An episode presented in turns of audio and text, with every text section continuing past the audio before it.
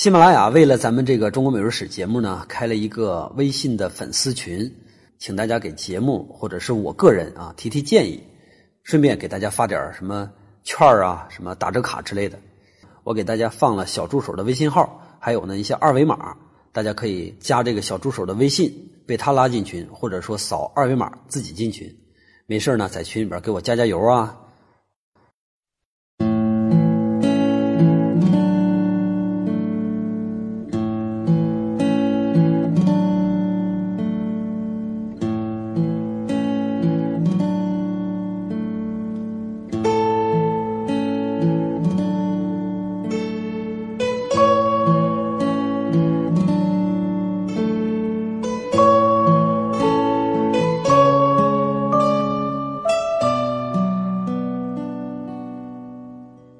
有人说这个故事是纳尔逊兄弟的老二爱德华多替老大克里斯蒂安守灵的时候说的。克里斯蒂安在一八九几年的时候在莫龙县寿终正寝，从情理上来讲，这个说法不太可能。但是也可以肯定的是，在那个落寞的漫漫长夜，守灵的人们一边喝着马黛茶，一边闲聊。有谁听到这个事儿，告诉了圣地亚哥达波维，然后达波维又告诉了我。几年之后，在这个故事的发生地点图尔德拉，又有人和我谈起，这一次更为详细。除了一些难免的细小差别和走样之外，大体上和圣地亚哥说的一样。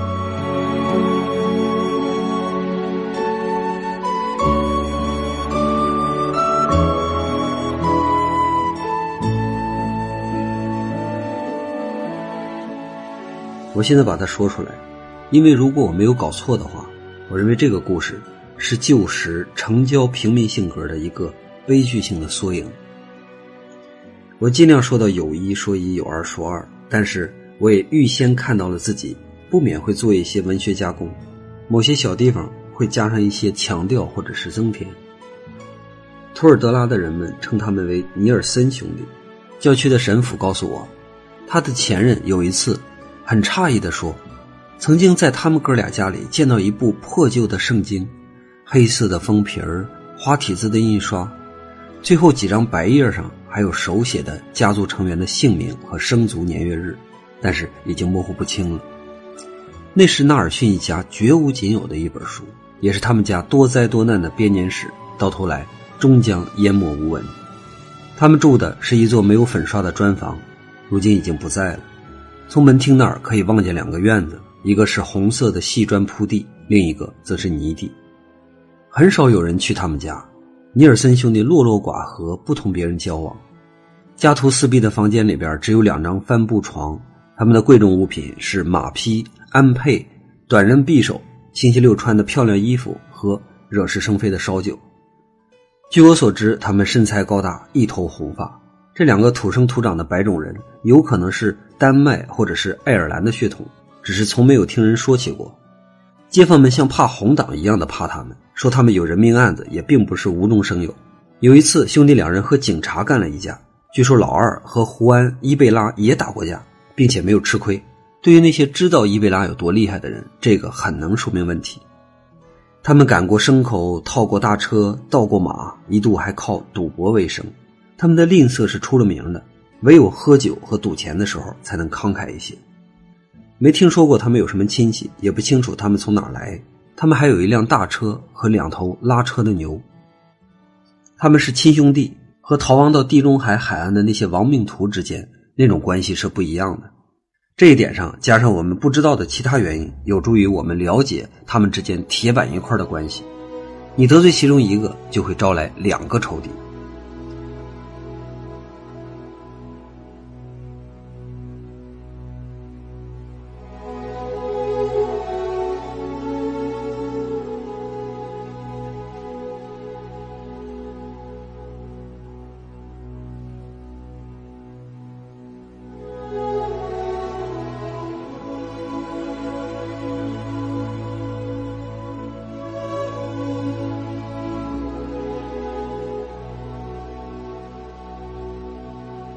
尼尔森固然无赖，但是长期以来他们的厌世只限于偷鸡摸狗或者是逛逛妓院。因此，当克里斯蒂安把胡利安娜·布尔格斯带回家同居的时候，引起了不少的议论。这样一来，他固然是赚了一个女佣人，但是同样确切的是，他要送给女人许多俗不可耐的不值钱的插袋，还要带着她到娱乐聚会上去招摇。那年头，在大杂院里边举行的寒酸的聚会上，舞蹈的时候灯光很亮，不允许身体剧烈扭动，不允许贴得太紧。胡利安娜皮肤黝黑，眼睛细长。有谁瞅她一眼，她就嫣然一笑。在贫民区，妇女们由于劳累和不加修饰，容易显得老。胡利安娜已经算是好看的了。爱德华多起初陪着他们，后来呢，去了阿雷西费斯一次，干了什么买卖？回家的时候也带了一个姑娘，是从路上找来的。没过几天，他又把她轰走了。他变得更加阴沉，一个人在杂货铺里边喝得酩酊大醉，谁都不爱搭理。他爱上了克里斯蒂安的女人。街坊们或许比他本人知道的要更早一些，他们幸灾乐祸地看到了两个兄弟争风吃醋的潜在危机。有一天，爱德华多很晚才从街上回到家，看到克里斯蒂安的黑马拴在木桩上，老大穿着他那身最体面的衣服在院子里边等着他，女人捧着马袋茶罐进进出出。克里斯蒂安对爱德华多说：“我要到法里亚斯那去玩，胡利安娜就留给你了，如果你喜欢她。”就让他派上用场吧。他的口气像是命令，但是非常坦诚。爱德华多愣愣地瞅了他一会儿，不知道该怎么办。克里斯蒂安站起身，向爱德华多告了个别，跨上马，不慌不忙地小跑着离去。他没有和胡利安娜打招呼，只是把她当做了一件物品。从那天晚上开始，哥俩就分享那个女人。这种肮脏的苟合，同本地的正派规矩格格不入。谁都不想去了解那些细节。开头几个星期相安无事，但是长此下去毕竟不是办法。兄弟之间根本就不提胡利安娜，连叫他的时候都不会称呼名字。但是两个人存心找茬，老是闹些矛盾。表面上好像是在争论卖皮革，实际上谈的是另一回事。争吵时，克里斯蒂安的嗓门总是很高，爱德华多则是一声不吭。他们相互隐瞒。只是不自知而已。在冷漠的郊区，女人除了满足男人的性欲供他占有之外，根本不在他的眼里，不值得一提。但是他们两个都爱上了那个女人，从某种意义上来说，这一点使他们感到丢人。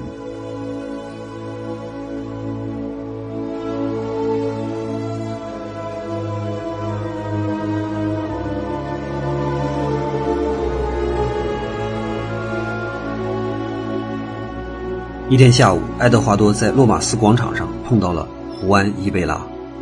伊贝拉祝贺他弄到了一个漂亮娘们儿。我想，就是那一次，爱德华多狠狠地揍了他，以后谁都不敢在爱德华多面前再去取笑克里斯蒂安。胡利安娜百依百顺地伺候着兄弟两人，但是无法掩饰他对老二更有好感。老二没有拒绝介入，可是也没有让他动感情。一天，哥俩吩咐胡利安娜。搬两把椅子放到红砖地的院子里，然后躲开，因为他们有事要谈。他估计这次谈话时间不会短，所以去午睡了。可是没睡多久就被叫醒。他们叫他把所有的衣物都塞到包里，别忘了他母亲留下的一串玻璃念珠，还有一个小十字架。他们不做任何解释，只是叫他坐上大车。三个人默不作声地上了路。不久之前刚下过雨，道路非常泥泞。他们到达莫龙的时候已经是凌晨五点钟了。他被卖给了那儿的一家妓院的老鸨。这个交易事先已经谈妥了，克里斯蒂安收了钱，两个人分了。在那之前，尼尔森兄弟一直都陷在那场荒唐爱情的乱麻里，当然也是一种常规里。回到图尔德拉之后，他们希望恢复他们先前那种男子汉的生活。他们回到了赌博。斗鸡场和偶然的斗殴之中，有时候他们也许自以为摆脱了烦恼，但是两个人常常找一些站不住脚的或者是过分充足的理由，分别外出。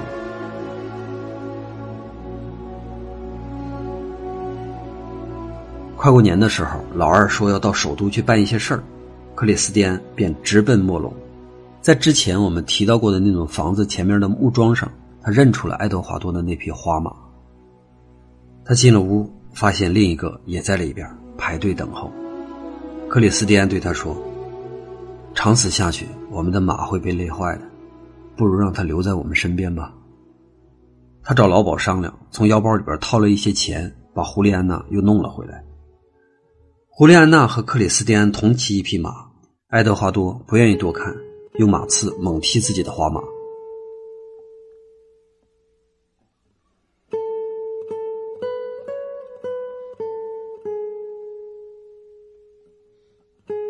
他们又回到了之前的状况，那个丢人的解决办法行之有效，哥俩都经不住诱惑，干起了欺骗的勾当。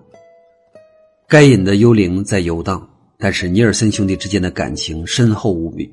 有谁说得清楚他们共同经历过的艰难危险？他们宁愿把激怒发泄在别人头上，发泄在一个陌生人，在狗，在替他们带来不和的胡利安娜身上。三月份很快就过完了。热浪还没有消退。